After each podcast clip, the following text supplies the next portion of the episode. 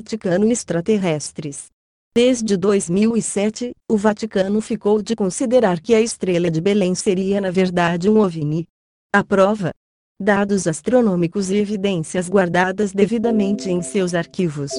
Na época, o astrônomo-chefe do Vaticano declarou que vida extraterrestre seria possível e, se assim fosse, seriam seres mais avançados do que nós defendem essa tese porque, segundo eles, o poder criativo de Deus, da fonte criadora, não pode ser limitado.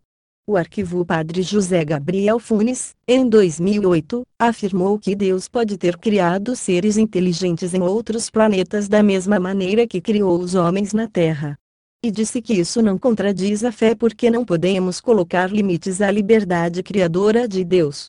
Um especialista chamado Reinaldo Rios entrou com um pedido em 2008 para que o Vaticano revelasse o vínculo extraterrestre que temos à verdadeira vida de Jesus, etc. Em uma entrevista ele disse: há muito mais que o Vaticano deve admitir, eles sabem disso há anos, milênios e se calam para não alterar a ordem mundial.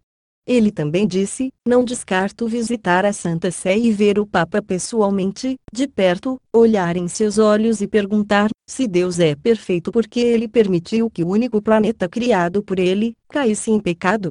Isso é uma questão de reflexão, pois o Criador não poderia apenas ter criado essa raça em pecado. Já um dos astrônomos do Vaticano disse: talvez sejamos as ovelhas perdidas do paraíso. E outro disse também: Não estamos atrás de alienígenas para evangelizá-los. A igreja patrocina padres astrônomos que fazem suas pesquisas em observatório no ZEUA. Para eles não há nada de estranho nisso, na verdade, dizem que é uma forma de se conectar com o Criador. São dez astrofísicos que estão fazendo este trabalho justamente porque são padres. Já os cientistas não veem isso com bons olhos, eles não confiam em pesquisas patrocinadas por religiões. Segundo Lawrence Krauss, físico e ateu, os melhores físicos são ateus. Vemos um comentário até bem preconceituoso, mas compreensível. Talvez ele tenha expressado preocupação no sentido de que descobertas podem afetar a história da religião.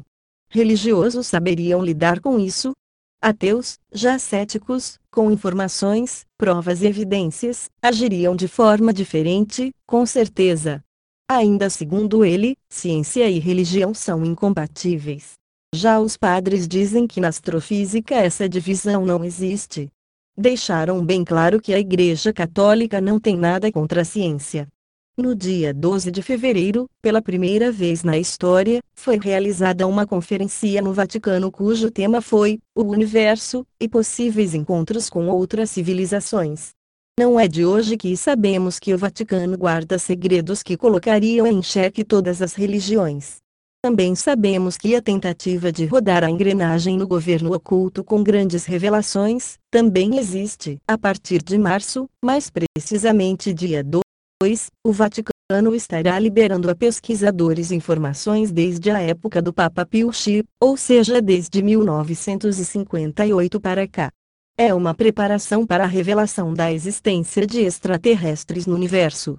O conferencista Valdemiro Bibolotti, ufólogo ligado ao Vaticano, em 2014 ele afirmou que se um contato maciço ocorrer ou a revelação da vida extraterrestre todas as religiões teriam que se unir criando uma nova visão do mundo. Vemos aí a tentativa da criação da reunião de todas as religiões debaixo de uma nova realidade. Entretanto, não há que vem para a libertação. Muitos ufólogos reconhecidos por aí estão dando pulos de alegria com essa possível revelação por parte do Vaticano e por parte dos americanos.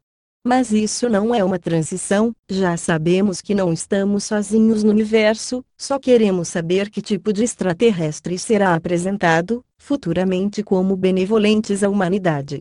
Tudo que desconhecemos nos traz insegurança. Ufologia não é misticismo nem esoterismo nem está ligado à nova era. É preciso muito tempo de pesquisa, análises e uma pitadinha de filosofia. Essa conferência é um grande sim. E agora, Muitas ideias do passado foram consideradas heresia pela Igreja e levaram muitos à fogueira. Isso sem falar nas torturas horrendas e seus instrumentos. Basta uma pesquisa no Google para ver que a Santa Igreja não tinha dor nem piedade e sempre trabalhou escondendo informações debaixo do tapete. Se em 2008 já declararam que não estamos só resta-nos esperar o que esta conferência nos trará. Não foi à toa que o Papa Bento XV renunciou para a entrada do Papa Francisco. Foi uma renúncia que pegou todos de surpresa. Mas ele não era aberto e descolado o suficiente para a época em que estamos vivendo hoje. Os segredos do Vaticano, não se enganem, vêm desde o tempo medieval ou até antes disso. E o momento é o mais propício, quando as pessoas estão se sentindo vulneráveis a vírus, ameaças de guerra, etc. Talvez, e só talvez, possam trazer revelações sobre estruturas artificiais fora da Terra, contatos confirmados ou futuramente apresentação de um alienígena humanoide holograficamente, mas mantendo firme a missão do engano.